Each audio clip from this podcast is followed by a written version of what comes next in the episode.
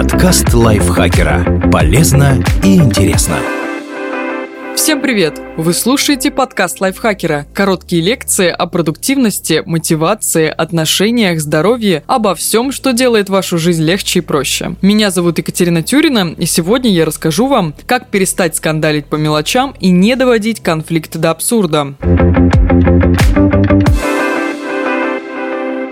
Для начала придется смириться. Даже самый любимый человек временами может раздражать вас. Люди несовершенны и всегда будут опаздывать, забывать про обещания и делать еще миллион раздражающих вещей. По словам бельгийского психотерапевта и семейного психолога Эстер Пирель, некоторые пары живут в состоянии вялотекущего конфликта, в котором они постоянно цепляют друг друга. В таких парах не говорят «я хотел бы стакан воды», а говорят «почему ты наливаешь воду только себе?». Если вы часами скандалите из-за ерунды, ерунды, а потом ужасаетесь, как могли наговорить таких неприятных вещей. Пора разложить конфликты по полочкам и ввести новые правила. Почему на самом деле ругаются любящие пары?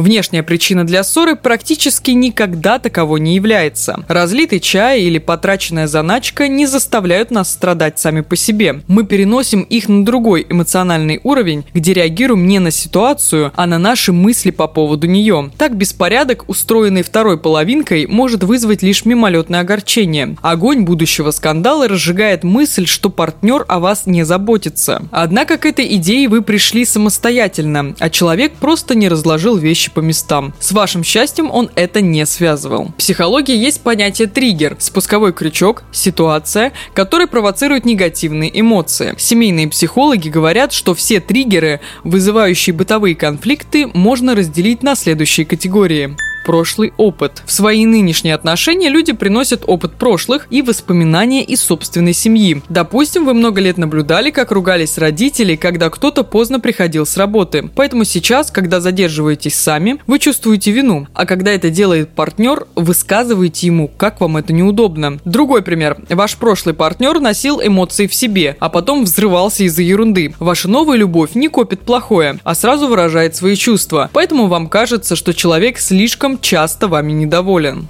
Недостаток самореализации. На постоянные стычки некоторых людей толкают экзистенциальные страдания. Мой ли это человек? Ценит ли меня как личность? Могу ли я стать счастливее в других отношениях? Так бывает, когда человек недоволен жизнью и чувствует, что не может реализовать себя. Самооценка таких людей очень уязвима, и многие действия второй половинки воспринимаются ими как неуважение. Подсказывает мне дорогу, думает, я не способен разобраться самостоятельно. Не помыл посуду, считает, что у меня нет дел поважнее, что моя жизнь сводится к дому. Борьба за контроль и свободу. Некоторые люди хотят каждую секунду знать, где их партнер, чем он занимается, о чем думает. Любая попытка сохранить приватность выглядит для них практически изменой. Борьба за контроль порождает конфликты из-за неотвеченных звонков, опозданий, лишних денежных трат и самостоятельных решений. Особенно тяжело приходится, если второй человек свободолюбив и независим. Люди редко признаются даже себе в том, что они хотят контролировать партнера. Обычно это принимает форму обиды. Человек не делает так, как я хочу, значит, он меня недостаточно любит. Какие ошибки партнеры совершают в ссорах? Важно поймать тот момент, когда простая перепалка перерастает в филиал ада с криками, слезами и сбором вещей. И не перейти границу. Психотерапевт Эстер Пирель работает с парами по всему миру и рассказывает, какие ошибки в поведении провоцируют скандалы. Отрицание эмоций партнера. Удивительно, но даже близкие люди часто проживают одни и те же ситуации по-разному. Будь вы хоть сто раз правы, партнеру будет сложно согласиться, если он воспринял все иначе. Пример. Вы оставляете приболевшую половинку отдыхать и уходите заниматься делами, а вернувшись, встречаете обиду и непонимание. Как можно было оставить меня в одиночестве? Вы будете настаивать, что проявляли заботу и обижаться тут не на что, а ваш партнер, что никакой заботы нет, и вы просто ушли. Как избежать? Дать партнеру право на его чувства и объяснить, что вы добивались другого, но понимаете его эмоции. Негативное предписывание. Люди воспринимают свои ошибки и слабости как дань внешним сложностям. И в это же время ошибки партнера рассматриваются ими как часть личности человека. Пример. Вы раздражаетесь по пустякам, потому что у вас плохой день. Но когда партнер ворчит на вас без дела, это потому что он эгоист, который не ценит то, что вы для него делаете. Как избежать? Не делать громких выводов о характере человека, оценивать конкретную ситуацию, а не личность в целом. Цикл негативной эскалации. Суть этой ошибки в том, что ссора развивается по замкнутому кругу. Во время спора люди специально вызывают у партнера эмоции, которые не хотят видеть. Они знают, к чему приведет их действие, и эти последствия им не нравятся. Но они все равно делают так, чтобы к ним прийти, а в итоге винят вторую половинку. Пример. Вы знаете, что ваш партнер нетерпелив и не выносит лекций. Но вы говорите и говорите до тех пор, пока он не сорвется на крик. А потом заявляете, что партнер партнер постоянно повышает голос и с ним невозможно разговаривать. Как избежать? Не провоцировать реакции, которые будут неизбежны, если вы продолжите делать то, что делали. Игнорирование слов партнера конфликте люди готовы слушать около 10 секунд.